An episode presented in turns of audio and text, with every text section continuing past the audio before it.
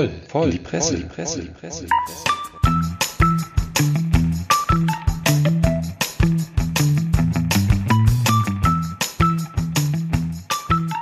Hallo und herzlich willkommen zu einer neuen, der ersten Episode im neuen Jahr 2021. Wir sitzen hier wieder wie die Orgelpfeifen mit unseren Bussen auf dem Assi-Parkplatz mit Kabeln aus den Fenstern und wünschen euch an dieser Stelle ein frohes neues Jahr. Allen, die uns zuhören und das ganze letzte Jahr über treu waren und hoffentlich auch das weitere Jahr treu sein werden. Mit mir die alte Riege, kann man fast schon sagen, eingespielt seit mehreren Episoden. Beef Rogers in der Mitte. Hallöchen. Der Herr Sammer zur Rechten. Was? Und der Herr Prolo Ferrari zu meiner Linken. Guten Rutsch gehabt zu haben. Jawohl. Der Rutsch, der war ja vielleicht ruhig und ganz nett. Was reimt sich denn auf Rutsch, Ben? Putsch. Darauf wollte ich hinaus. Vielen Dank, mein Lieber. Was reimt sich auf Rutsch? Putsch. Nämlich der Rutsch war noch ruhig, der Putsch dagegen am Jahresanfang und damit dieses auch ziemlich turbulent, zumindest in Amerika. Wir hatten ja unsere Parlamentserstürmung schon im August. Nun sind die Amerikaner dran. Mann mit Kojotenhut. Wir haben vor der Sendung noch so ein, so ein Pick da in unserer in unserer ähm, WhatsApp-Gruppe rumgehen lassen, wo angeblich die Simpsons das schon vorausgeahnt hätten. Mal ganz kurz als Einstieg. Hat einer schon recherchieren können, ob das wirklich wahr ist? Also ja, habe ich, ist natürlich nicht wahr, aber ja. ich kann jetzt auch keine Quelle angeben. Wie das so ist im Leben. Ja, also das Simpsons-Bild ist ein Fake. Das Simpsons-Bild ist ein Fake. Da ist Schade. ein Mann mit Fellmütze und sehr auffälligen Tattoos. Also ich hätte die Tattoos fand ich halt too much. Also dass genau der Typ genauso aussieht und dann das Kapitol stürmt. Das Bild sagte jedenfalls aus, weil wir hier gerne auch den vertonten Meme zum Besten geben, dass die Simpsons es schon wieder immer geahnt hätten, dass das Kapitol von einem Mann in Büffelmütze gestürmt wird. Aber was ist da passiert? Hat euch das auch jetzt die letzten Tage so ein bisschen beschäftigt? Also mich definitiv, aber wie ging es euch damit? Ja, total, auf jeden Fall. Also ich muss zugeben, dass ich so ein bisschen schon fast junkie-mäßig äh, äh, die Nachrichtenlage gecheckt habe, also Washington Post, CNN, als die Erstürmung war, live, ähm, das hat mich total gefesselt. Also es ist, äh, es ist irgendwie äh, das i-Tüpfelchen, ja, auf diese vier Jahre Trump ist es unglaublich. Ja. Also mit vor dem Hintergrund würde ich mich, glaube ich, zu einer Amtseinführungszeremonie gar nicht mehr trauen, weil ich Angst um mein Gesäß hätte. ja, die größten Feiglinge haben ja schon abgesagt, aber ähm, man weiß, also das, ich fand jetzt ehrlich gesagt, fand ich das jetzt nicht so dramatisch, wie es vielleicht teilweise gemacht wurde. Vielleicht habe ich es einfach auch zu wenig verfolgt, dass da so ein paar Leute reinstürmen. Das ist zwar dumm gelaufen. Ja, ich sag mal, es gibt ja auch andere, die sagen, wenn die eine andere Hautfarbe gehabt hätten, wären sie systematisch abgeknallt worden. Was durchaus sein kann. Äh, immerhin aber, sind da auch fünf Leute gestorben. Also ja. Das ist jetzt auch kein ganz harmloser Schüler. Ja, aber da, die andere wurden von der Polizei direkt reingelassen. Das ja, also irgendwo dazwischen liegt wahrscheinlich die Wahrheit. Habe so hab ich gestern auch gesehen, so ein Video, wo irgend so ein Capitol Police Officer die, die Menge da durch die Absperrung winkt. Also das lässt einen ja dann nur noch schockiert zurück. Kann natürlich auch so ein gescheiterter Deeskalationsversuch gewesen sein. Ja, kein normaler Mensch würde sich ja denken, ach komm, die gehen jetzt da rein und nehmen das Büroinventar mit. Ja, oder der Trump hat das ganze System schon unterwandert. Beef, was meinst du? Ja, ich fand, ich würde das Thema Feiglinge nochmal aufgreifen. Ich finde es ja tatsächlich noch ein bisschen, würde es auch noch ein bisschen breiter sehen. Also auch so die äh, ganzen Senatoren und die ganzen republikanischen äh, Vögel, die, die ihm da lange Jahre die Stange gehalten haben. Also dass hm. Trump wirklich ein äh, irrewitziger, völlig kranker Typ ist, okay. Also das war abzusehen. Also da braucht man kein Mediziner für zu sein oder kein Fachmann. Ähm, ich fand es eher erschreckend, dass jetzt da ihm dann plötzlich, plötzlich gehen dann doch alle von der Stange, als sie gemerkt haben, oh, jetzt haben wir doch ein bisschen wild am Rad gedreht. Mhm. Ähm, aber das, äh, wie gesagt, fand ich halt eben das Schlimme. Das ist auch das, was, glaube ich, den größeren Nachhall halt hat. Also äh, Trump ist jetzt, wird weg sein und ich glaube jetzt auch nicht, also ob der dann nochmal wie ähm, Kai aus der Kiste nochmal irgendwann rausgehüpft kommt, das weiß ich jetzt irgendwie nicht, aber ähm, ich finde halt eben, dass viele, wirklich viele in der Republikanischen Partei da ähm, sich wirklich schwer versündigt haben, sage ich jetzt mhm. mal vorsichtig. Also und das ist, das ist das, was mich so am meisten ähm, erschreckt auch bei der ganzen Sache. Und dass es immer noch welche gibt, die da meinen, so Ted Cruz und sowas, die da meinen, sie müssten da immer noch so einen Stuss labern. Und, und, und das ist, wenn man die Presse sich anguckt, also ich habe drei Artikel jetzt als Vorbereitung, wenn man so will, auf die Sendung wieder durchgelesen, die ich alle für sich genommen nicht spannend genug fand, aber ich kann kurz daraus erzählen.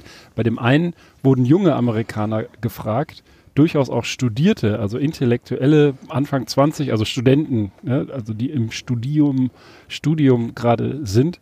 Und auch da gab es durchaus sogar Verständnis, auch, auch Applaus für diese, für dieses Handeln. Es sind mitnichten nur die Hinterwäldler mit Mhm. Büffelmütze, sondern auch, auch so eine gewisse, äh, äh, ja, äh, intelligente äh, Horde von Menschen, sollte man zumindest meinen. Gibt natürlich auch die, die das äh, total ver verdammen. Ähm, und dann das Zweite, was mich sehr ähm, beschäftigt hat, war die Frage, was, was ähm, kostet das die jetzt eigentlich? Also einfach mal ins Parlament stürmen, das muss ja auch irgendwo Konsequenzen haben.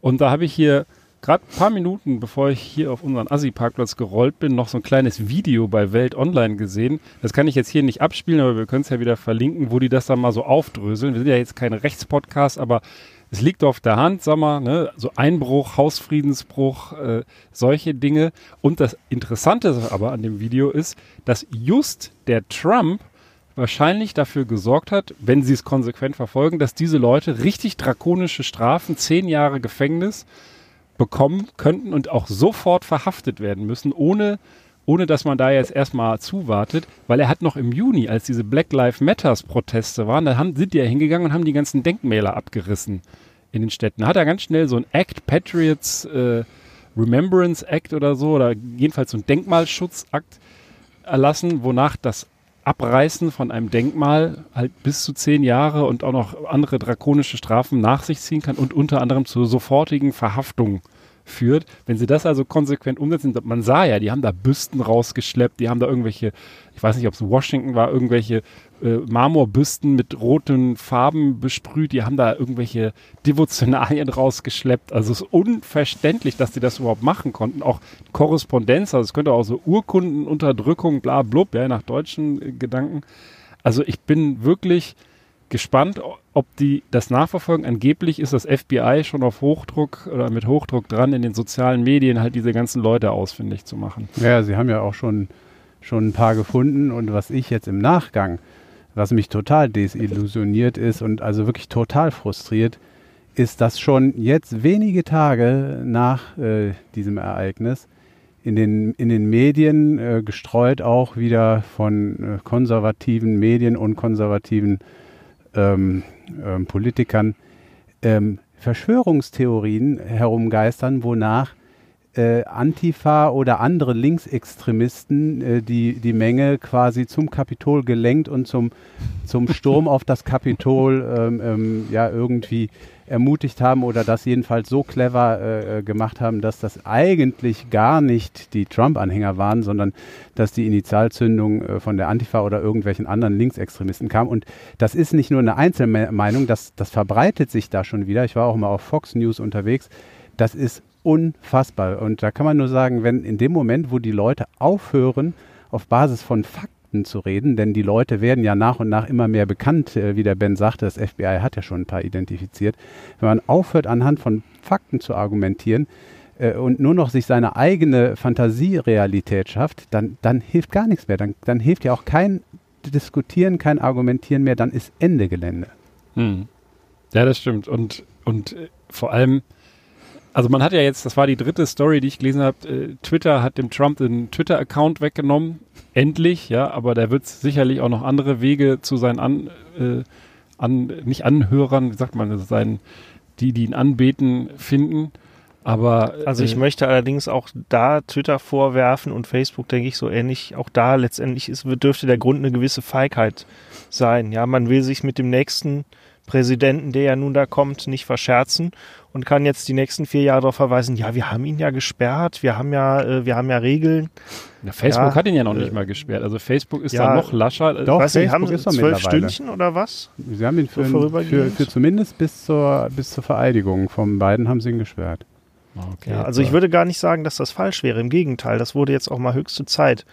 Ja, ähm, aber das ist halt auch wieder so eine Art, andere Art von vorauseilender Unterwerfung. Ja, weil es völlig klar ist, dass sie vom nächsten Amtsinhaber oder seiner äh, seinen Unterstützern äh, Druck bekommen werden, dass sie das vier Jahre diesen Affenzirkus zugelassen haben. Was es auf jeden Fall zeigt, ist, dass die sozialen Medien, da haben wir schon häufiger hier drüber gesprochen, es einfach total erleichtern, solche Verschwörungstheorien überhaupt salonfähig zu machen, dann offensichtlich auch in breitem Maße in die Köpfe der Leute zu bekommen. Es ist ja in Deutschland nicht besser. Also da gibt es die gleichen Verschwörungsmythen. Und wenn man sich da anfängt mit zu beschäftigen, dann kann man eigentlich so mit gesundem Menschenverstand, sage ich mal, erstmal nur den Kopf schütteln und sich fragen, wie kann denn einer, egal wie gebildet oder ungebildet er ist oder sie ist, das überhaupt für bare Münze nehmen und da so so emotional drüber werden. Ja, aber ich meine, das zeichnet ja nur wirklich die äh, kompletten vier Jahre von der Trumpschen äh, Präsidentschaft ja, aus. Genau. Also ich meine, er hat da war er nur ein paar Tage im Amt. Da war diese, diese, diese völlig bekloppte Diskussion mit dem Thema, ähm, wer nun, also wie viel, also welche, wer welche äh, Amtseinführung hatte mit den meisten Besuchern. Und da gab es ja nur Fotos von der Obama-Einführung und von der Trump-Einführung und das war völlig eindeutig. Und äh, dann äh, behauptet er trotzdem, also bei ihm wären die meisten jemals überhaupt und was weiß ich. Und äh, und dann spricht danach so eine, wie hieße Kelly Conway oder sowas, glaube ich, von alternativen Fakten. Genau. Und da, da ging es los. Und da gingen nicht sofort überall die Raketen ab. Da haben sich natürlich die üblichen, haben sich aufgeregt und sowas. Aber ganz viele haben da einfach, ganz ehrlich, also da, da, und das hat sich durch die kompletten vier Jahre gezogen. Und das ist das Erschreckende. Und wenn dann mir irgendein Mitch McConnell vorneweg dann irgendwie sagt, na ja, und, hm, und jetzt, jetzt wenden wir uns aber ab von ihm und sowas, dann ist das einfach nur, es ist, es ist einfach nicht besser. Also ich meine, wer ist der größere Idiot? Der Idiot oder der Idiot, der dem Idioten hinterherläuft? Das ist irgendwie so ein bisschen ähm, ja. ganz erschreckend. In dem Zusammenhang ganz kurz auch ein Artikel, den ich, den ich gefunden habe in Telepolis, habe ich noch nie von gehört, mit der Überschrift, wie gefährlich Fake News wirklich sind. Also ich will jetzt nicht auf den Artikel selber eingehen, der ist sehr lang, wir werden ihn verlinken, aber da ist eine Zahl drin, die genau das, was du sagst, nochmal mit einer Nummer unterstützt. Ich weiß nicht genau, wer es alles gezählt hat, waren wohl mehrere, aber die kommen auf, ja, hier ist es, 29.508 falsche oder irreführende Aussagen hat die Washington Post, das Lieblingsblatt vom Sommer, dokumentiert in der Amtszeit von Donald Trump. Also 30.000 Lügen, Wahrheitsverdrehungen und so weiter. Der hat das wirklich, das kann man nicht anders sagen, salonfähig gemacht und das setzt sich in der ganzen Welt fort. Auch dieses, dieser Umgang von Leuten, die ein gewisses Gewicht haben und eine Bekanntheit haben, mit der Wahrheit, also der Ja. sehr laxen. Und wenn man das auf, auf, auf die Tage mal umrechnet, also das sind ungefähr 1400 Tage über den dicken Daumen oder 1500, dann sind das mal ganz schlappe 20 Lügen am Tag. Ja, Wahnsinn. Feiertage, Zeit muss man das kein haben. Kind. Das schafft kein Kind. Unfassbar. Und das muss man sich mal reinziehen. So lange kannst du gar nicht auf dem Klo sitzen, das- wie er das Handy in der Hand hat. Ja. Ja. Das Ich frage mich allerdings, also was mich am, tatsächlich noch mehr schockiert, äh, er ist ja nun äh, nicht unser Präsident, äh, aber ich finde, dadurch geht so der letzte Rest, äh, die letzte Restautorität, also im moralischen Sinne, der USA nun auch den Bach runter. Mhm. Ja, es gibt sicherlich Leute, die behaupten, dass, äh, dass es die nie gegeben hätte. Ja, aber wie, mit welchem, ähm, auf welcher Grundlage will man dann jetzt noch mit äh, autoritären Staaten überhaupt verhandeln? Ja, wenn der größte Kasper im eigenen Keller sitzt. Ja, die lachen ihn ja jetzt schon aus. China, Iran und so weiter. Und wenn man jetzt, aber dann will ich auch mit den vielleicht von uns hier angestoßenen äh, verschwörungsmäßigen Gedanken aufhören, wenn man jetzt an den Anfang der Präsidentschaft zurückgeht und da ging ja auch immer diese Geschichte rum, dass Trump Amtshilfe, sag ich mal, von Putin erhalten hat, also dem größten Widersacher im zumindest historischen Sinne der USA, dann könnte man auch annehmen, dass Wladimir Putin in Moskau sitzt und sagt, na der Plan ist auch mal richtig aufgegangen. Die USA haben wir sowas von destabilisiert. also Absolut, besser ja. hätte ich das mit Atomraketen und irgendwelchen äh, Chemieangriffen nicht machen ja, können. oder Nervengiftattacken, also das Nervengift, ist, wollte also- ich sagen, also das, Ja, perfekt. Ben, diese Verschwörungstheorie unterschreibe ich. ah, ist erschreckend. Na gut, haben wir denn auch noch schönere Themen? Hat jemand was zu trinken? Ja, was Schönes vielleicht. Was Schönes? Was Schönes zu trinken oder was Schönes zu reden? Ich könnte ja mal reden und ich komme dann aufs Trinken. Vielleicht können wir dann den Übergang hinkriegen. Also zuerst äh, erstmal ganz kurz von unserem äh, lieben Freund und Kollegen Hank Frank, der immer auch sehr schön auf Benanza die Taylor Park News äh, liefert in schöner Regelmäßigkeit und in, in wunderbarer Obskurität auf Filme eingeht, die sonst kein Mensch kennt. Wo man sich fragt, wann guckt der die Dinger? Also wann schafft er das, die alle zu gucken? Das. Das Vielleicht hat er ein paar Leute angestellt, die für ihn gucken dann. Wie auch immer. Er hat uns darauf hingewiesen, wir hatten letzte Woche ja die Diskussion rund um äh, die Person, die bei den aktuellen Serienformaten ähm, die Strippen zieht im Hintergrund und da gibt es sogar einen offiziellen Begriff für. Wir hatten dann überlegt, ob es der Drehbuchautor oder der Produzent ist. Die, es ist also der sogenannte Showrunner. Und ähm, Nicht zu verwechseln mit Blade Runner. Nee, aber der Großcousin, der und der, wie gesagt, kümmert sich, oder die, ist ganz jetzt geschlechtsneutral, kümmert sich im Prinzip drum, hat so den Gesamtüberblick über die Serie und steuert die Inhalte und ähm, kümmert sich auch um, zum Teil zumindest um die Finanzen, aber vor allen Dingen auch um den kreativen Part und lenkt das Ganze in gute Bahnen. So, das nur als kleiner, wie soll ich sagen, Faktennachschlag vom letzten Mal. Ähm, dann würde ich direkt weitermachen. Und bei Trump hat man sich vielleicht ein paar Mal gefragt, ob doch so ein James Bond da mal hilfreich gewesen wäre, ähm, der da irgendwie mal lenkend eingreift. Da gab es ja ganz am Anfang auch direkt mal so ein Meme, glaube ich, ähm, mit der Queen und äh, James Bond, die dann Worte in den Mund gelegt bekamen. Ich komme drauf und dann sind wir auch schon beim Thema Trinken. Ähm, kleineren Artikel, äh, genau, ganz wichtig, geschüttelt, nicht gerührt. Ja. Darum ging's. Der Ben hat gerade ein bisschen geschüttelt. Ähm, ja, also Hintergrund ist, äh, kennt ja jeder von, äh, ähm, von den Bond-Filmen, dass James Bond seinen Martini immer geschüttelt, nicht gerührt möchte. Und jetzt gab es auch eine wissenschaftliche Bestätigung, dass James Bond alles richtig gemacht hat, weil es so viel gesünder und viel sinnvoller ist.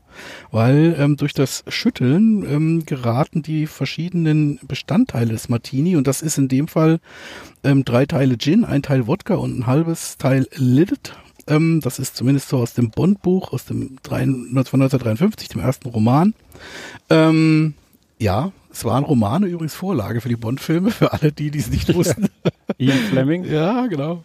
der Ähm, früher wohl selber Spion war. was auch immer, auf jeden Fall, ähm, aber in, wahrscheinlich in den 40ern war jeder Spion irgendwie, also das, egal, auf jeden Fall, ähm, genau, also dadurch wird ähm, quasi durch die schnellen Bewegungen wird es intensiver mit dem Eis äh, vermischt und der Cocktail ist anschließend eiskalt und daraus äh, gibt es den sogenannten Paranuss-Effekt, ähm, bei dessen, diesem Effekt kommen also beim Schütteln die größeren Moleküle, das heißt die Geschmacksträger kommen an die Oberfläche, während der Alkohol nach unten sinkt. Dadurch ist der erste, Schmuck der, äh, erste Schluck der geschmackvollste und ähm, da Bond immer sehr in Eile war, wird hier noch darauf hingewiesen, konnte er so wenigstens den ersten Schluck voll genießen Während und war nicht betrunken, ja, weil der genau. Alkohol ja unten war. Ja, Nicht und, die Birne voll und Beef. hat. Und jetzt, jetzt machst du die ganze Sache richtig rund, indem du uns genau das Getränk servierst, ja? Genau. Ich fürchte nicht, ich fürchte nicht, weil für die Getränke bin ich in der Runde jetzt gerade zuständig und wir haben es gerade vor der Sendung, habe ich mich schon geoutet. Ich muss diesen Monat, was die alkoholischen Sachen, die glaube ich heute auch noch rumgehen, anbelangt, passen, weil ich entgifte meinen, meinen durch Lockdown geschundenen Körper. Dazu gehört leider auch Alkoholverzicht und ich habe gestern überlegt, was hat denn kein Zucker, den ich auch nicht trinken und essen möchte? und kein Alkohol. Da ist man hier im getränketechnisch schon relativ am Ende und ich habe Körfes Ayran hier aufgefahren. Damit ihr jetzt mal richtig schön so einen pelzigen Geschmack im Mund bekommt. Ich habe schon ausgegossen. Bitte nicht in eure Autos schütten, das könnte ein bisschen fies werden. Aber ich habe die Gläser auch nicht ganz voll gemacht, damit das kein Ach. Unglück Ah, gibt. Das schöne Bierglas, in dem wir sonst perlenden alkoholischen Genüssen freuen uns oder erfreuen. Hm. So. Okay. Tut mir leid, mein Beitrag zu eurer Entgiftung. Tja, Ja, das könnte ein Glas Milch sein, ja. ja, aber es ist dicker. Also Ayran ist ja auch salzig. das riecht auch schon so herausfordernd. Riecht, riecht nach Naturjoghurt. Also eigentlich ja wie Buttermilch, oder? Also ich weiß nicht, Ja. ob man da einen riesen Unterschied schmeckt. Aber es hinterlässt halt so einen seifigen Pelz auf den Zähnen. Bei mir zumindest. Ja, ja, Mhm. jam, jam. Ist genauso dicht dran an Buttermilch wie Erdogan an Trump. Also, f- also Buttermilch oder, oder sehr flüssiges Joghurt mit einer richtigen Portion Salz, so würde ich sagen. Ja. Ja, Salz muss ich natürlich eigentlich auch reduzieren, aber äh, mein Gott, man kann ja nicht alles. Ja, Joghurt, Milchpermeat, zumindest Wasser, dieses. Selbstkasteiende hat es auf jeden Fall, das Getränk. Ja. ja, zu Hause peitsche ich mir dazu noch den Rücken aus. Muss jetzt nicht sein. Mit einer neunschwänzigen Katze, wie es immer so schön heißt. Ja, mal was Apropos, anderes. Vielleicht Ja. aber zu deinem, zu deinem Artikel. Den finde ich nämlich super und ich ärgere mich, dass mein Hirn durch die ganze Entgiftung gerade so lahm ist, weil ich habe vor ein paar Jahren, ich glaube zwei Jahren, mit meinen Kollegen ein Tasting gemacht in Köln in der wunderbaren Bar Barfly. Na, auch ein schöner Film, by the way.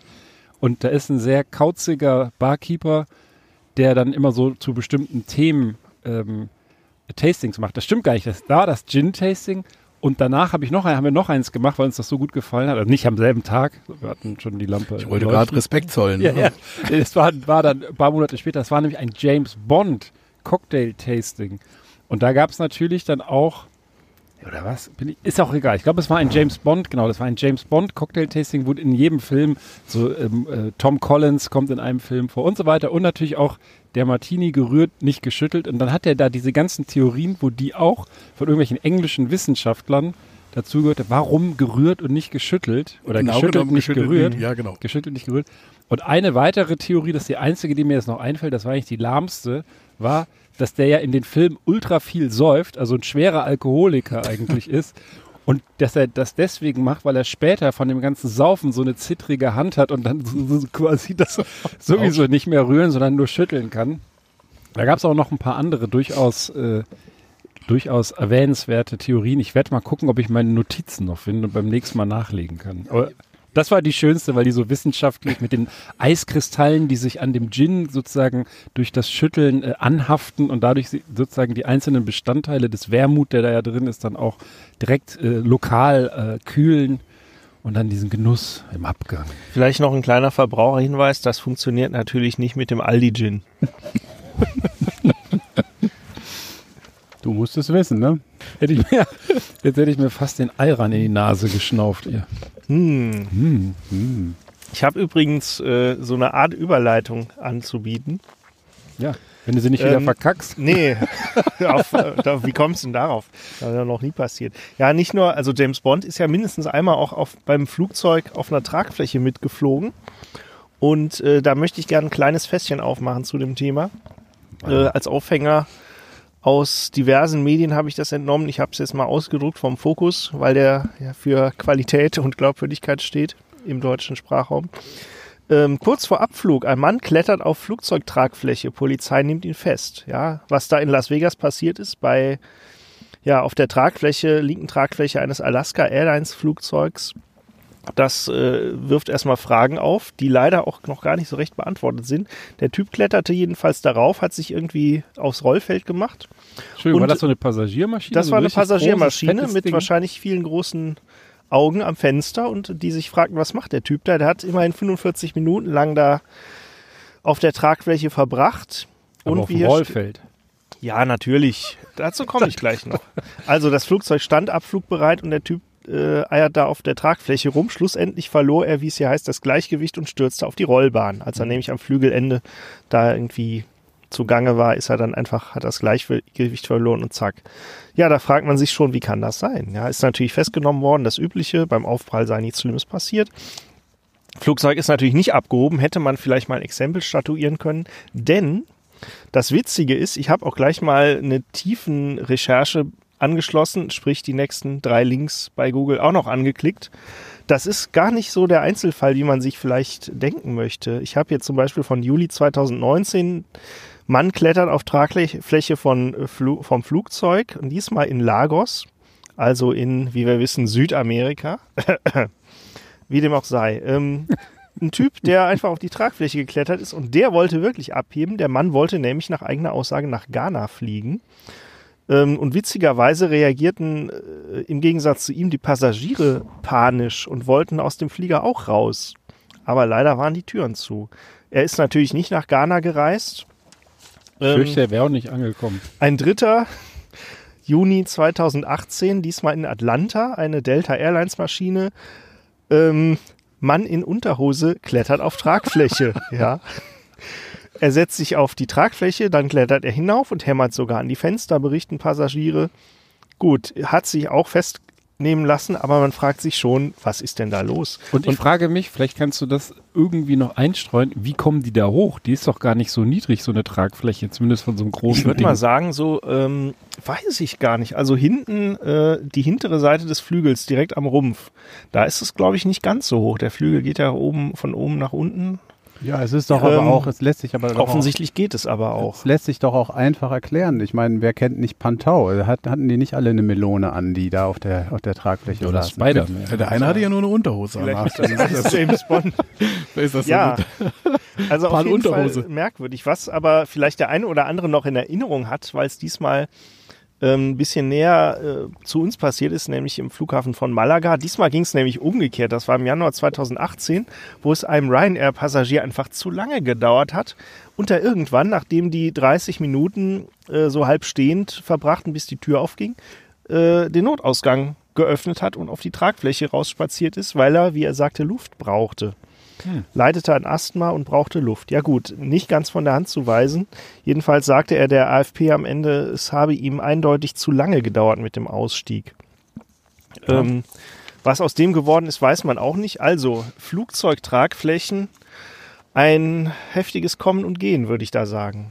Also man, ich weiß nicht, wir müssten mal irgendwie so eine umfangreichere Recherche betreiben äh, zu diesen Einzelfällen. Ja, diese Eule im Weihnachtsbaum oder offensichtlich, äh, der Sammer hatte ja kürzlich auch schon mal die zweite Eule ausgegraben oder Koala. anderes Getier, ja. Ich hatte, glaube ich, die, eine Eule gesehen und dachte, ah nee, hatten wir schon, jetzt war es ein Koala.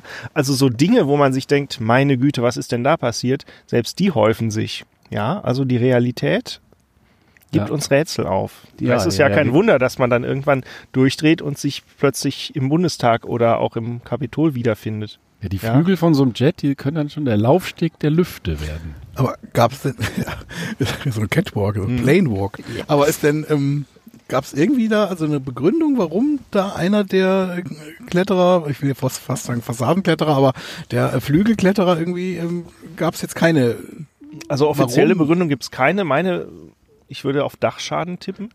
Und vor allem der Typ, der nach Ghana wollte, der hat's ja ernst gemeint. Ich weiß nicht, ob der jemals geflogen ist. Und äh, von den Zuständen auf einem äh, mit 700 bis 800 Kilometern pro Stunde durch minus 50 Grad kalte Luft brausenden Flugzeugtragfläche Bescheid wusste. Ja, aber, sowas, sowas Man kann es ja ja, mal probieren. Also man, das Äußerste sind ja diese, ich sag mal, dann auch eher Leute in verzweifelter Lage, die versuchen irgendwie im Radkasten genau. Mitzufliegen. Ähm, das scheint aber in diesen Fällen äh, scheint mir das äh, nicht annehmbar. Also Vielleicht wahrscheinlich sind das Selbstmordversuche. Vielleicht wollen die vorne in die Ja, Turbine gut. rein. Die saugt doch dann die Leute so ein und zerhäckselt die. Ja. Es die gibt doch diesen so Flughafen da, wo der so ganz direkt am Strand ist und die Flieger landen da richtig tief und die Leute stehen am Absperrgitter und lassen sich dann äh, mitreißen durch die Strömung. Ach, der saugt dann das Licht, das, das, das Wasser dann so mit, oder was? Nee, das nicht, aber du, äh, die äh, fliegen dann so tief da drüber vorbei. Auf diese, der Strandabschnitt dürfte auch einigermaßen gesperrt sein. Kann ich ja nächstes Mal mitbringen, äh, lese ich ein kleines Video vor für die Hörer. Und ähm, das ist halt auch so ein Thema, ja. Die stehen da und lassen sich wegfliegen und ab und zu geht's halt auch mal in die Hose. Äh, Ja, Flugverkehr, schwierig. Flugverkehr schwierig. Äh, manchmal sind auch irgendwie die einfachen Dinge des Lebens äh, schwierig. Ähm, also mir ist es äh, an Weihnachten passiert, da war ich echt auch ein bisschen stinkig. Hab noch ein Weihnachtsgeschenk bestellt. Ne? Äh, Im Lockdown einkaufen ist schwierig. Ähm, ja, und das kam nicht mehr. Das kam nicht mehr. Äh, ähm, dann hat Thalia irgendwie geschrieben, ja, Postverlust, ähm, haben die das genannt, ähm, haben mir das erstattet. Und ich weiß nicht, gar nicht mal in dem Zusammenhang, aber zufällig jetzt fast zur selben Zeit lese ich dann ähm, im Internet hier von einem ähm, Postdiebstahl im Sauerland äh, zwei Männer vom, vom Ansberger, Arnsberger Amtsgericht verurteilt worden.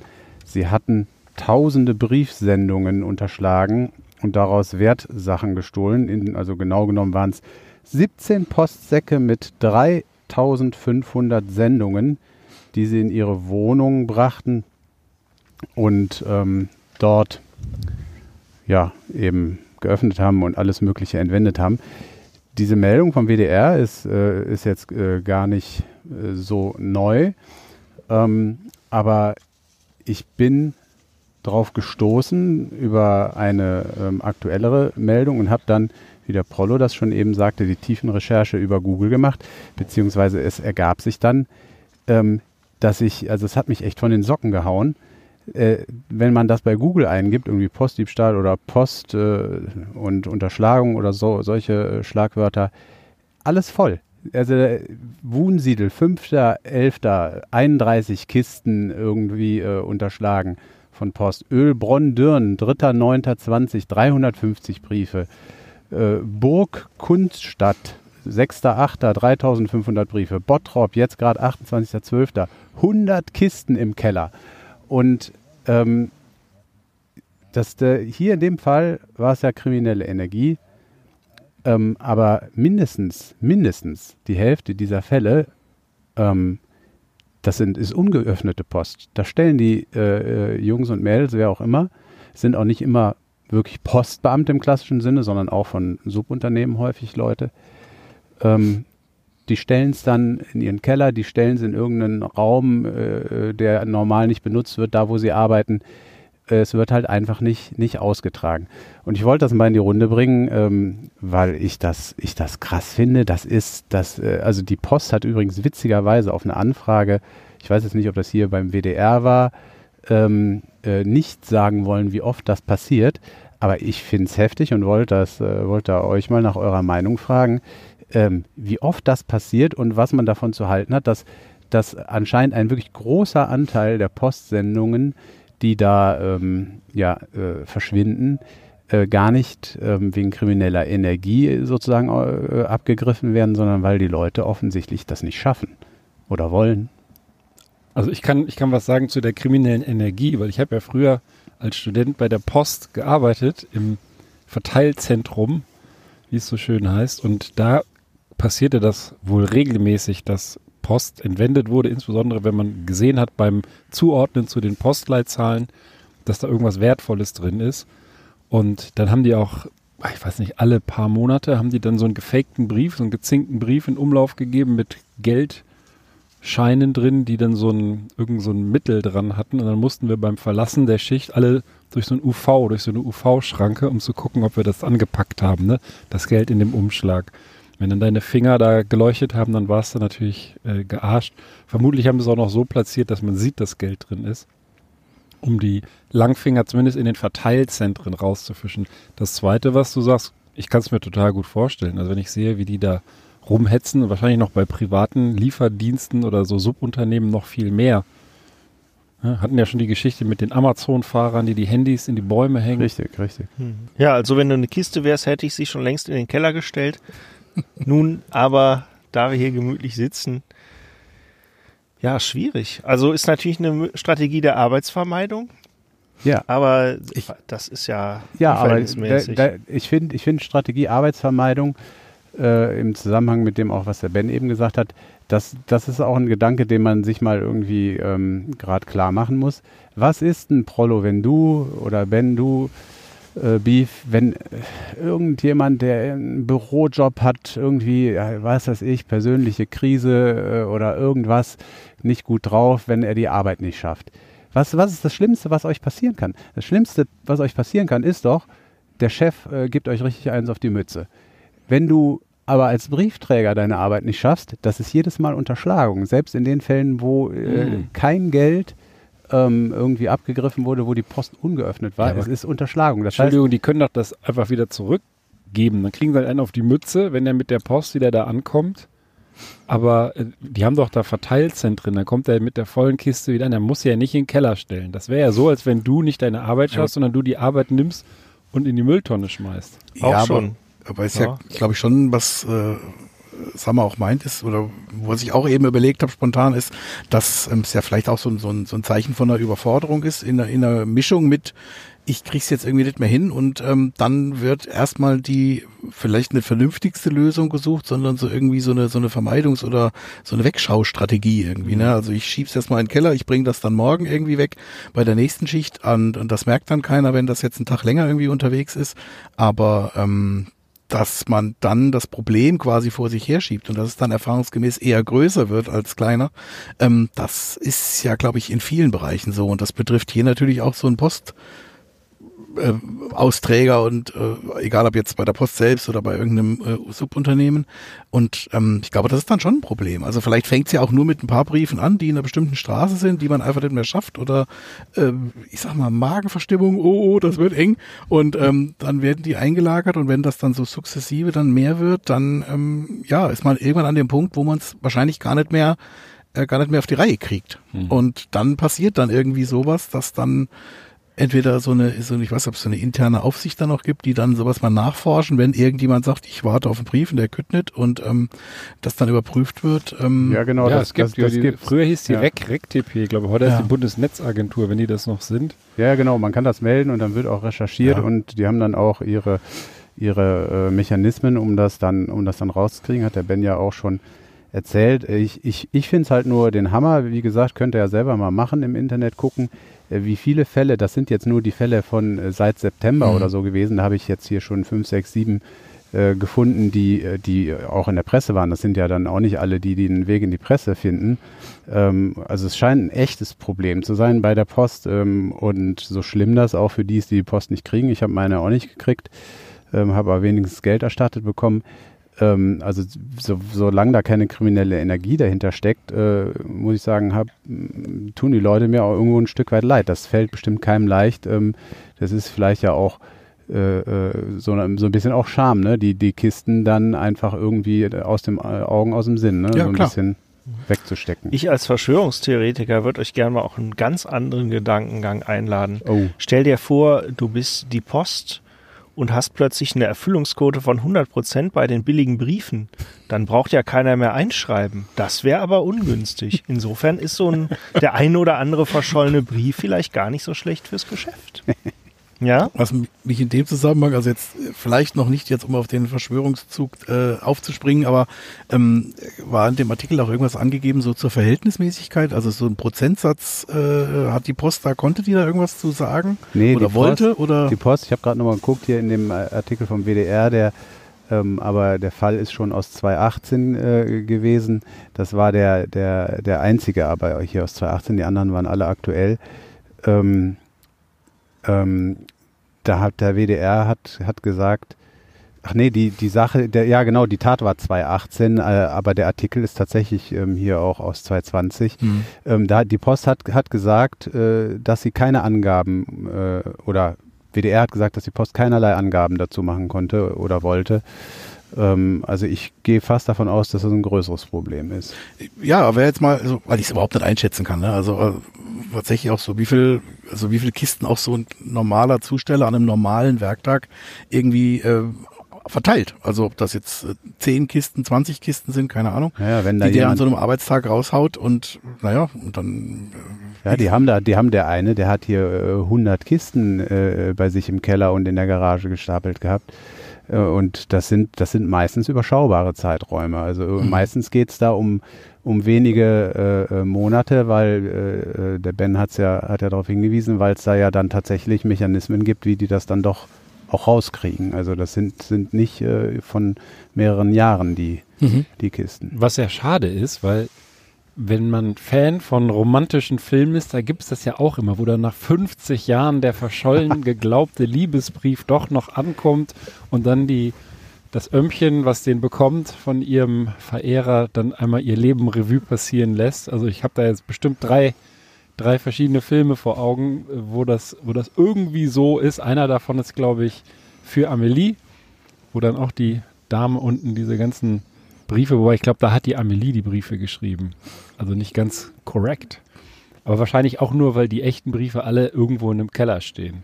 Ja, und die, die werden übrigens tatsächlich alle äh, noch zugestellt. Ja, dann, genau. ne? Das, das habe ich auch schon mal gehört. das, also äh, alles, was sie noch finden, wird auch ja. noch zugestellt. Ja. Deswegen besser nicht umziehen. Vielleicht kommt noch was. Ja, oder Nachsendeantrag. 50 Jahre. Auftrag. 50 Jahre. Das schönste, die schönste Postsendung, ich weiß nicht, habe ich das hier schon mal erzählt, die ich jemals bekommen habe, wo du sagtest, die Kisten schleppt man in den Keller, das macht man ja typischerweise mit Bierkisten, war tatsächlich eine Kiste Bier. Ich habe bei einem Preisausschreiben in einem, in einem Bier, in einem Getränkemarkt mitgemacht. Ich gewinne da nie was. Außer irgendwann, damals im Studentenwohnheim, sagt der Hausmeister, äh, hier, Ben, da ist, da ist ein riesenschweres Paket für dich angekommen. Habe ich mal angenommen und Keller geschleppt. Dann hab, waren wir so verwundert, weil das war echt rattenschwer. Haben wir das aufgemacht, war eine Kiste Bier drin. Einfach so komplett verpackt. Zwei Gläser und einen Flaschenöffner, dann haben wir da eins unten gezischt. Ja, was Besseres hättest du doch nicht gewinnen können damals, oder? Ja, das war großartig. Und der fand das vor allem voll geil, dass er jetzt das auch noch angenommen hat und dann mit mir das Bier trinken konnte im Keller von dem Studentenwohnheim. Nee, das, das war, aber dass sie sowas mit der Post verschicken, das hatte mich halt gewundert. Hätte ich ja mir auch irgendwie im Getränkemarkt abholen können. Fand ich voll geil. Vielleicht haben die äh, Beef mit dem Briefträger gehabt. Ja. Dem zahlen wir es ja mal richtig halb. Wir machen jetzt Preisaufschreiben und dann verlosen wir 100 Kisten Bier. Der Genau. wird sich schön bedanken. ja, der Sammer hat doch bestimmt auch noch was. Äh, Rollo, sag mal, wo warst du gerade die letzten zehn Minuten? Rollo Darf ist der Meister der, der Meister der Überleitung. Ich finde, du solltest diesen Podcast moderieren. ich finde, wir, wir machen den ab immer- jetzt häppchenweise. immer für so eine ausgewogene Beteiligung sorgst. Ich habe witzigerweise habe ich äh, sowohl einen äh, potenziellen Beitrag als auch ein potenzielles Getränk. Sucht Ja. euch gerne aus, was ihr davon möchtet. Ja, dann starte doch mal mit dem Beitrag, weil meinen äh, Joghurt-Salzdrink habe ich noch nicht ganz weg. Siehste, das wird aber sicherlich während des Beitrags auch nicht besser. Ich hab, ich nipp da auch da so ein bisschen dran und wird damit auch nicht warm. Warm schmeckt Ja. Du musst ähm, auch gekühlt trinken. ich, ihr kennt ja alle den Droschken-Kutscher-Dienst Uber, ne? Und der ja seit ein paar Jahren immer wieder so von einem Verbot zum nächsten tingelt in Deutschland, aber zum Beispiel in den USA, glaube ich, deutlich besser dran ist. Taxi für kleines Geld, ja, man äh, bestellt da so halb lizenzierte oder vielleicht auch manchmal ganz lizenzierte Leute, die einen dann irgendwo hinfahren und man wird meistens auch nicht umgebracht, habe ich gehört. Ähm, also die Alternative zum teuren Taxi und äh, was ich euch jetzt nicht vorenthalten möchte, der MDR hat sich nämlich mal die Mühe gemacht auf eine kleine DDR-Nostalgie-Zeitreise. Ja, der Mitteldeutsche Rundfunk, der kennt sich ja aus. Ähm, damals gab es schon über. Richtig. Tatsächlich unter dem Titel Illegale Taxifahrer in der DDR habe ich hier ein Schätzchen. Also der Artikel ist neu, das Thema offensichtlich schon älter. Denn äh, tatsächlich waren in der DDR, wie so vieles, auch Taxen Mangelware. Und clevere Bürger nutzten diese Lücke aus und boten mit ihren Privatautos illegale Taxifahrten an.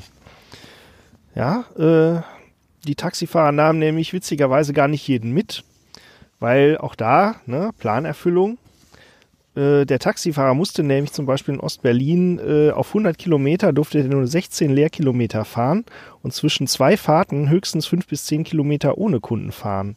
Das heißt, wenn du irgendwo nach außerhalb wolltest, hatten die Fahrer auch eher keinen Bock, dich da mitzunehmen, weil sie da halt schlecht im Plan wieder zurückkamen. Und so trieb sich dann halt, trieb der Schwarzmarkt Blüten, auch in diesem Bereich. Meistens nachts gingen dann, wie es hier heißt, clevere DDR-Bürger mit ihren Privatwagen auf die Piste, um ihr Gehalt aufzubessern, was auch offenbar ganz lukrativ war, weil es ja auch nicht besteuert wurde. Und ich lese mal kurz vor. Der Dresdner Mike Schilling entdeckte die profitable Lücke durch Zufall. Soll ich das jetzt, ich mach, lese das mal auf normal vor, ja? Nicht, dass sich irgendwer Ja, auf den Schlips getreten fühlt. Ich kann es auch, das. ich kann's auch nicht. Ich kann es einfach nicht. Ich versuche es immer wieder, aber ich scheitere regelmäßig. Ich bin mit meinem uralten F9 in Richtung Hauptbahnhof gefahren und hielt da, F9? Ferrari oder was? ich vermute, weiß ich nicht, ich habe jetzt einfach gemutmaßt, dass das irgendeine Typenbezeichnung für ein Trabi war, weil was so viel anderes wird es wahrscheinlich nicht Wartburg, gegeben haben. Ja, oder Wartburg, sei es drum. Äh, du wirst lachen, äh, dazu komme ich gleich noch, äh, wie das Problem beseitigt wurde. Ähm, jedenfalls äh, hielt an einer, einer roten Ampel, auf einmal Ampel ging meine Beifahrertür auf, ein älterer Herr klappte die Sitzlehne vor, setzte sich rein und sagte zu mir, wissen Sie was, da muss man erst viele Jahre in Berlin wohnen, um mitzukriegen, dass es in Dresden auch Schwarztaxis gibt. So. Ich Aber weiß, der wusste das gar nicht. Überliefert wurde nicht, ob er den Mann dann auch wirklich an ein Ziel gebracht hatte. Ähm, aber ähm, offensichtlich hat sich ja für Ja, aber gelohnt. was war denn das geheime, das geheime Geheimzeichen dafür, dass er dieses Auto als Na, es- Schwarztaxi Na, vermutete? dass es kein Taxischild hatte. ja, das ist ja jedes Auto. Ja, das weiß ich doch nicht. Aber ähm, da musst du den MDR fragen. Es gibt aber tatsächlich, äh, wird das hier ein bisschen konkreter, es gibt drei Regeln nämlich beim Schwarztaxifahren zu beachten. Nämlich, klau niemals einem normalen Taxi den Fahrgast, verlange nie Geld. Das heißt, man kriegt dann, es scheint so ein bisschen Trinkgeldbasis gewesen zu sein. Und das dritte war, nicht in fremden Revieren wildern. Ja, da kannst du nicht irgendwie vor der Disse halten. In der Seitenstraße, ähm, da gab es dann halt auch unter den Schwarzfahrern so Was ja sehr schwer ist, Reviere, wenn du ja. die Schwarzfahrer nicht erkennst. Schwarze Ne? Nur an dem Ja, Umstand, dass sie kein Schild auf dem Auto haben. Also Ich bin, ich bin auch hier ist das überfragt nicht ganz so ausgereift gewesen wie Uber. Nee, also der eine oder andere ist sicherlich auch mal erwischt worden und tatsächlich ab 87, da war ja, hatte, glaube ich, der Staat schon ganz andere Probleme, versuchten sie den Wildwuchs in den Griff zu bekommen, nämlich ähm, äh, da gab es tatsächlich die Einrichtung Zusatztaxi. Und das Fiese war, der Trabant war nämlich nicht als Taxi zugelassen. Du Oh. brauchtest also was anderes. Äh, denn die Privatdroschken, wie es hier heißt, brauchten vier Türen und der Trabant hatte halt nur zwei. Ja, und dann fuhren sie doch lieber alle Schwarztaxi. Man weiß es nicht. Aber ähm, so geht das Leben. Also wer sich denkt, Uber, das ist ja mal was ganz Modernes. Nein, Se seid ihr mal Trabi gefahren? Einer von euch? Leider noch nie. Never. Ich habe, glaube ich, mal in einem gesessen, aber der stand still im Museum. Ja, ich bin mal mitgefahren.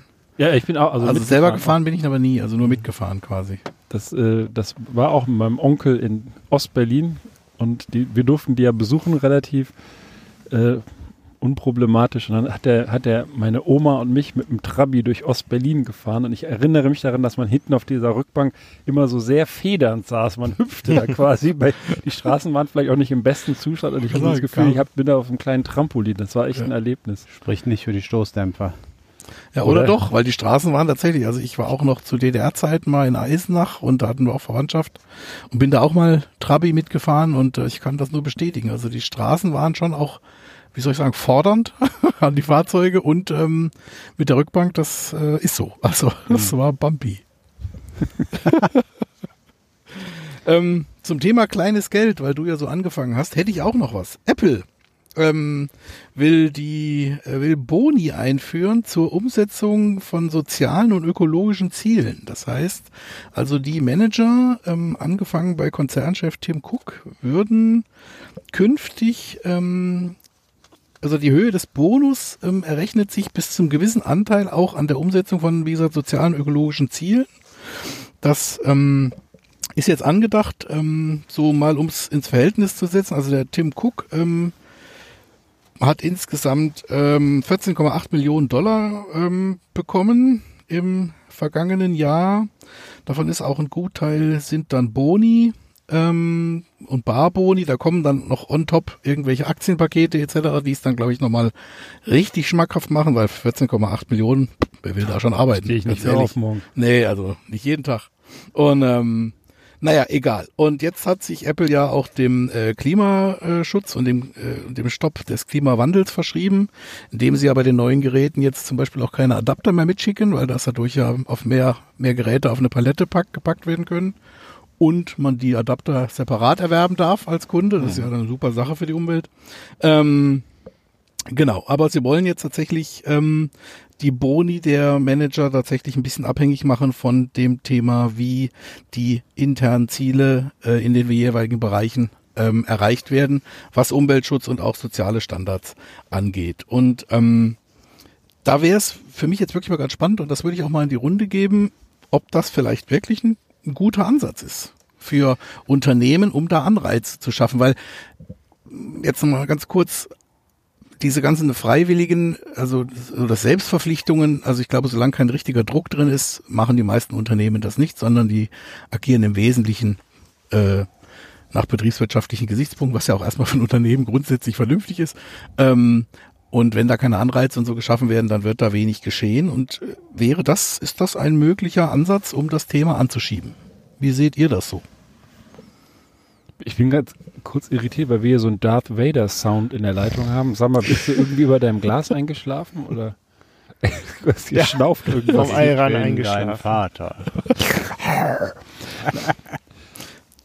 Also kurze Frage, das ist ja, sind doch irgendwie Ziele, die Apple selber vorgegeben die Apple hat. für sich quasi vorgeben will. Also die wollen ja bis 2030 wollen die quasi ähm, wollen die klimaneutral unterwegs sein. Ob ich das richtig äh, gesehen habe, genau. Und ähm, das soll dann so sukzessive der ähm, sukzessive erreicht werden. Und das ist ein Mittel davon. Und jetzt wäre die spannende Frage, jetzt mal unabhängig von Apple, das ist sicherlich ein besonderes Unternehmen, Hm. wertfrei jetzt gesagt. Und ähm, spannend ist halt, ist das vielleicht für andere Unternehmen ist das auch ein Ansatz. Hm. Weißt du, wie ihr dazu denkt? Also ich bin so ein bisschen immer hin und her gerissen bei sowas, ob es dann doch eher ein Marketing-Gag ist oder ob es ähm, äh, oder ob es tatsächlich ernst gemeint ist. Ich kann mir vorstellen, dass es ernst gemeint ist. Ähm, ist, ist es ein großes Thema. Klar, ähm, hat sowas vielleicht auch mit Marketing zu tun, aber das ähm, ist, es ist ja auch häufig kennzeichnend für äh, große, schlaue Unternehmen, dass sie sage ich mal, einen Trend früh erkennen. Und ich glaube, dass äh, ich finde es gar nicht so doof. Mhm. Das motiviert ja letztendlich auch die Mitarbeiter, wenn sie das Gefühl haben, sie erreichen da irgendwelche Ziele, die vielleicht, äh, sage ich mal, objektiv sinnvoll sind, als immer nur demselben in die Tasche zu arbeiten. Aber letztendlich würde ich ja nach innen oder nach außen, es ist natürlich immer so ein gewisser PR-Effekt. Aber besser als nichts. Man nimmt ja, was man kriegen kann. Mhm. Ja, wie gesagt, ich, ähm, ich bin mir nicht so sicher, ob, äh, also das ist mit, mit Sicherheit gut, wenn ein Unternehmen es sich leisten kann und die entsprechenden Ziele hat, umweltpolitisch korrekte, erstrebenswerte Klimaziele, ähm, das auch an die Boni-Ausschüttung zu knüpfen. Man müsste aber mal auch noch mal hingehen und gucken, wie ist das Verhältnis und so weiter. Also was, was ist da, was ist da wirklich äh, der Anreiz und was ist vielleicht auch Berechnung. Aber ich denke, also Apple würde ich sogar zutrauen, dass sie sagen, wir können hier zwei Fliegen mit einer Klappe schlagen. Die wollen weiter als innovatives Unternehmen gelten.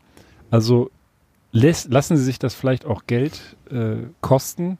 Solche Ziele, die ja auch, weil das ist ja das Entscheidende für das Unternehmen, wenn die mit bestimmten Produktionsstandards diese Ziele auch sozusagen nicht nur in der Firma, sondern nach außen umsetzen wollen, dann kostet das ja auch Geld. Das ist ja das Ding. Und, und da, da wird es dann interessant, ob sie das auch tatsächlich machen und damit auch einen Beitrag dann leisten oder nicht irgendwie äh, einen belohnen, der halt erfindet, dass man sich die äh, Stecker, die Aufladekabel noch mit einer zweiten Lieferung schicken lassen muss und dann sagen kann, super, wir haben das jetzt alles eingespart, weil ja, das, das ist ja eh viel zu sparen, viel. dann müssen dann andere einsparen, muss Richtig, dann die Post also einsparen. Die Frage ne? ist, oder in den netto, Keller stellen. Was kommt netto unterm Strich für den Umweltschutz und den Klimaschutz dabei raus?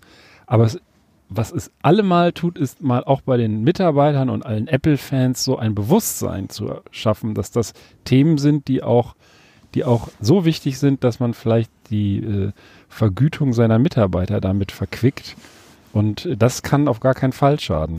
Ja, wobei hier jetzt erstmal nur von den Manager-Boni äh, die Rede war. Also ob das jetzt auf jeden Mitarbeiter runtergebrochen würde, der ähm, die oder der dann quasi da auch von profitiert, das wurde jetzt in dem Artikel nicht erwähnt. Also ist aus dem Spiegel übrigens, also jetzt kein irgendwie kein, kein keine Bäckerblume.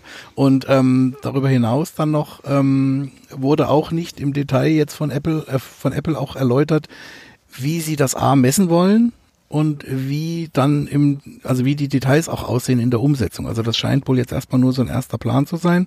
Mhm. Ähm, ich bin auch, also ähnlich wie, wie Ben, so ein bisschen, ein bisschen hin und her gerissen. Also erstmal ist ja erstmal gut, wenn das Unternehmen sich so ein Ziel setzt und selbst wenn sie es jetzt auch unter einem Marketing-Gesichtspunkt möglicherweise ausnutzen, weil das tun sie, sie haben ja jetzt die, das Thema Ökologie und Umweltschutz ziemlich stark geritten da in ihren letzten Präsentationen von irgendwelchen Geräten.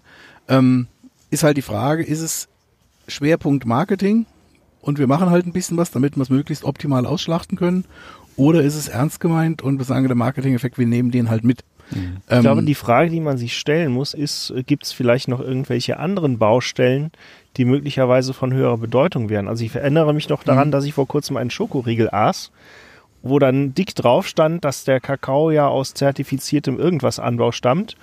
Und dann habe ich mal drauf geguckt, ja, 5% Kakao und 30% Palmöl oder sowas in die Richtung, genau. was wahrscheinlich von irgendwelchen brandgerodeten, genau. von toten Schimpansen übersäten Feldern stammt. Ja. Und, und äh, deswegen muss man wahrscheinlich gucken, dass mit dem Netzteil ist ja jetzt so eine Ab äh, äh, halte ich jetzt für eine Ablenkungsmasche, ja. Aber ja, das machen sie ähm, ja schon. Vielleicht gibt es ja andere Dinge, die Sinn machen, aber mhm. man sollte, glaube ich, bei solchen Dingen grundsätzlich die Frage stellen, was ist denn nicht inbegriffen? Mhm. Ja, und wo produzieren die zum genau. Beispiel ihre schönen Handys? Werden die weiter in China, dem größten Umweltverschmutzer mit Abstand, selbst vor den USA, produziert oder Da möchte ich übrigens nochmal einhaken. Das ist natürlich immer schön, wenn China die Umwelt verschmutzt, ja, dann sind die nämlich die Bösen. Aber warum verschmutzen sie um die Umwelt, damit sie uns ihren, unseren Scheiß liefern können, ja? Ja gut, das Also, ist ja, das ist ja genau Da muss sich der Konsument wahrscheinlich auch mal davon nicht so auf die anderen zeigen, ja. Ähm, Wenn ja. das bei dir im Briefkasten landet, bist du schuld und nicht der Chinese, der es dir schickt. Ja, das ist natürlich immer so. Das ist richtig, äh, Prollo. Wenn ich jetzt an den Regenwald in Brasilien denke, äh, äh, dann müssen wir halt auch äh, schauen, dass wir auf das brasilianische Rindfleisch oder äh, was weiß ich, Soja, was auch immer daherkommt, eben verzichten und nicht eben durch unsere Nachfrage da letztlich ein Geschäft für die äh, da äh, Roden draus machen. Das ist richtig. Ich finde aber, ich finde aber, also ich verstehe schon eure, dass ihr da so ein bisschen mit fremdelt, was Apple da macht, verstehe ich schon.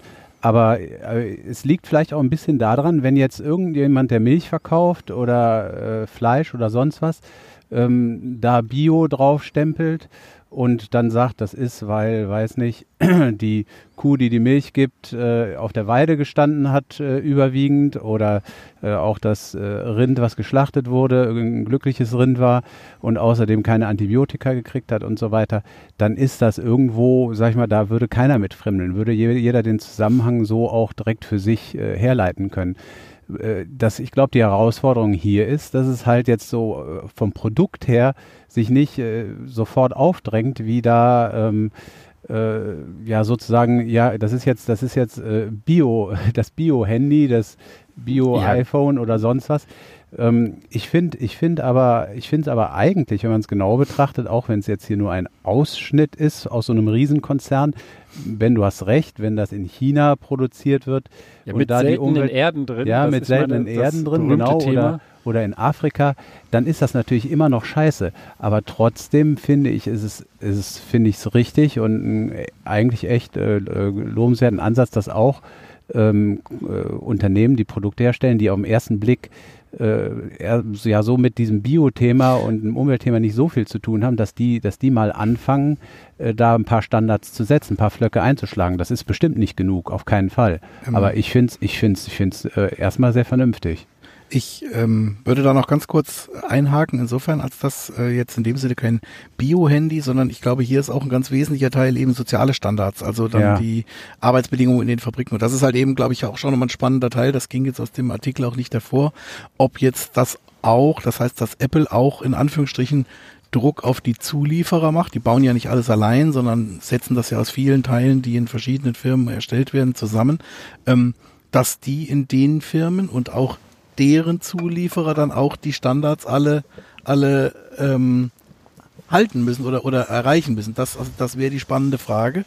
Und ähm, das ist dann, dann wird irgendwann da vielleicht ein, ähm, ein anderes Level von sozialem Standard erreicht, der dann, ähm, der dann ähm, auch im Prinzip erstmal gut ist. Also da gibt's ja dann auch schon Siegel für, also Fairtrade-Siegel und wie auch immer die dann alle heißen. Ähm, und ähm, das ist dann, glaube ich, so der spannende Aspekt, wie da so diese ganze, also diese ganze Kette halt eben auch dann betrachtet wird. dass das Unternehmen als solches, also Apple, hat, glaube ich, genug Geld in der Portokasse, um da den, den amerikanischen Standards längst zu genügen, auch sonstigen höheren Standards anderer Staaten. Das ist irgendwie das geringste Problem. Aber ähm, wie gesagt, der gesamte Produktionsprozess, da muss dann schon irgendwie, glaube ich, noch, noch durchgreifender sein. Und da ist dann die spannende Frage, reicht es oder macht es Sinn, wenn einzelne Unternehmen das tun, die sich so eine Art, sind wir nämlich wieder bei so einer Selbstverpflichtung, oder aber, ähm, oder aber muss dann doch eher noch von staatlicher oder sonst welcher Seite dann irgendwie das Thema irgendwie nochmal anders angegangen werden. Ja. Und, völlig zu Recht, jeder entscheidet selber. Also muss ich alle zwei Jahre ein neues Handy kaufen, wo eben seltene Erden und sonst was verbaut sind und ich lege das Ding dann in den Schrank, ähm, obwohl es im Prinzip ja noch alles tut. Ja. Apropos soziale Standards, der Prollo, der versucht hier was für die sozialen Standards zu tun. Ich fühle mich arg gemobbt, weil ich wusste nicht, das ist meine eigene Entscheidung. Der Vogel, der hier schon die eine oder andere, den einen oder anderen Fehlgriff gelernt hat, bringt ausgerechnet heute, wo ich scheiß Entgiftung mache, Lev Blanc hier mit in den Podcast. Pass Das auf, ich reich dir auch mal eine Pulle durch. Die stellst du dir ins Regal und am 1. Lieblingsbier. Februar zischst du dir da schön das Fläschchen. Ach, das ist Ähm, Ja, ich habe gerade belgisches krieg einen kalten Arm. Wir, wir müssen jetzt mit vier. Der Sammer lässt den, lässt den. Beef am langen Arm verhungern. Der hat jetzt Ver- ungefähr zwei Minuten das quasi. Bier aus dem Bus gehalten. Ja. Braucht ihr noch einen Flaschenöffner? Ich hab, ich hab. Gut. Boah. Ja, tatsächlich von mir diesmal was Exquisites. Äh, sicherlich, ich nehme die Kritik Leffe, äh, sehr vergangener Lieferung, äh, nehme ich mal verhalten entgegen. Will mich da gar nicht so gegen wehren. Ähm, ich lese euch hinter die Verpackung vor. Aber das Bier spricht ja für sich. Ich habe ein äh, Auslandssemester in Frankreich, glaube ich, unter wesentlichem Einfluss dieses Getränks zugebracht. Und sage Prost Ja, an die Prost. meisten. Lasst es euch schmecken, Jungs. Ich habe mal sechs Wochen Praktikum in Brüssel gemacht und da habe ich mich äh, äh, überwiegend von Leffe, Lef Blanc, was ich am liebsten mag, nicht das Brü und das Triple. Und da gibt es auch noch ein geiles belgisches Bier, Mort Subit, plötzlicher Tod. Da gibt es sogar eine Kneipe dafür, wo die das auschecken. Also das wünsche ich euch jetzt hier nicht, keinen plötzlichen Tod, aber genießt es. Ich mache mir noch einen leckeren Ayran auf. Was ich zu dem Thema noch sagen kann, ich empfehle, wer, wer auch immer mal nach Brüssel oder Belgien fährt, ähm, das ist da, was das Thema Bierkultur angeht, auch herrlich in diesen 0,75 Liter quasi anmutend wie Sektflaschen, ähm, dass man da das Bier dann auch drin kaufen kann. Das ist nochmal ein ganz anderer Biergenuss. Oder mit so einem, äh, mit so einem Plopverschluss, ne? Also ich muss vielleicht ergänzend noch sagen, belgisches Bier in Frankreich. Ich habe da ganz oben in Nord-Pas-de-Calais, also im nördlichsten Zipfel Frankreichs, gesessen, direkt an der Grenze zu Belgien, mit entsprechend belgischem Einfluss. Und es gab tatsächlich eine üppige, äh, die sogenannte Bommelbar, wo sich letztendlich abends immer alle getroffen haben. Hat äh, immer schön ein Bier pro Abend günstig angeboten und hatte eine ganze Bierspeisekarte, wenn man so will. Das meiste belgisch und äh, gerne auch hochprozentig. Und ähm, ja, da ging so mancher Abend drauf und der Anfang der Nacht. Äh, wir haben jetzt hier süßlichen Geschmack mit einem Hauch von Vanille und Nelken vor uns. Ja, wunderbar. Wunderbar, das schmeckt wirklich sehr gut. Ich, mir, ich weiß nicht wieso, aber bei Leffe, bei Leffe fällt mir was ein, wo ich dem Ben bestimmt eine Freude mitmachen kann. Äh, hier mal ganz kurz äh, äh, ein verbalisiertes Video ähm, mal wieder einbringen. Ähm, ben, extra für dich, das widme ich dir, dieses Video. Ähm, ähm, in Thailand, das habe ich schon vor zwei Wochen oder so gesehen. Letzte Woche, äh, letzten Podcast habe ich es vergessen zu erzählen. Ähm, es gab einen Unfall, einen Verkehrsunfall äh, mitten in der Nacht. Ähm, ein Motorradfahrer ist auf einer Straße, irgendwie äh, nicht mitten in der City, aber irgendwo draußen, ist ein Motorradfahrer mit einem, mit einem Babyelefant zusammengestoßen. Und äh, dieser Babyelefant, wir wissen vom Ben relativ genau, der kennt sich gut aus damit, dass sie so ungefähr irgendwie, weiß nicht schon, so ein Meter zwanzig oder was direkt Meter groß 50, sind. Meter 50 war es. Und äh, man sah dann, da gab es dann ein Video, wie gesagt, zu, äh, zu diesem Verkehrsunfall. Man sieht hinten auch irgendwo den Motorradfahrer noch am Boden sitzen. Die Maschine liegt da, aber der scheint halbwegs wohl auf. Und der Elefant, der da auf der Seite liegt, das ist echt der Hammer, das Video, der wird wiederbelebt von jemandem. Da ist jemand, der kniet da, ein Mann, der macht da eine Herzdruckmassage allererster Güte bei dem Elefanten. Also wie ein Irrer macht er eine Herzdruckmassage bei dem. Der Elefant hat die Augen zu, regt sich nicht. Und dann sieht man nur irgendwie nach einem Schnitt, dass dieser Elefant tatsächlich wieder zu sich kommt Ach, und auf die Glück. Beine kommt. Ein Glück. Ähm, Und alle sind, alle sind glücklich. Dann haben sie den noch irgendwie äh, kurz, weiß ich nicht, an den Rand gefahren, irgendwie kurz mitgenommen, haben äh, den gecheckt noch und haben ihn dann eine Stunde später an der, an der Stelle, an der Unfallstelle auch wieder rausgelassen und man sah ihn dann, dann noch, da wartete dann anscheinend schon die Mutter da wer, wie er im Dunkeln dann noch äh, mit der Mama verschwunden ist. Also ein herzzerreißendes Video für dich, Ben. Ja, also das geht, geht jetzt runter wie Ayran bei mir gerade. Das ist, also, boah, bin zu Tränen gerührt und ich wollte eigentlich auch euren Biergenuss zu, äh, zu einer Überleitung für einen wirklich ganz kurzen Artikel äh, nutzen, denn wenn man nicht gerade entgiftet, wann darf man dann auch kein Alkohol trinken? Karfreitag? Nein, also äh, insbesondere als Frau. Jetzt mehr muss ich ja auch nicht um. Schwangerschaft? Schwangerschaft, genau. Und wie kriege ich jetzt von dem Thema Schwangerschaft den Bogen zu Corona?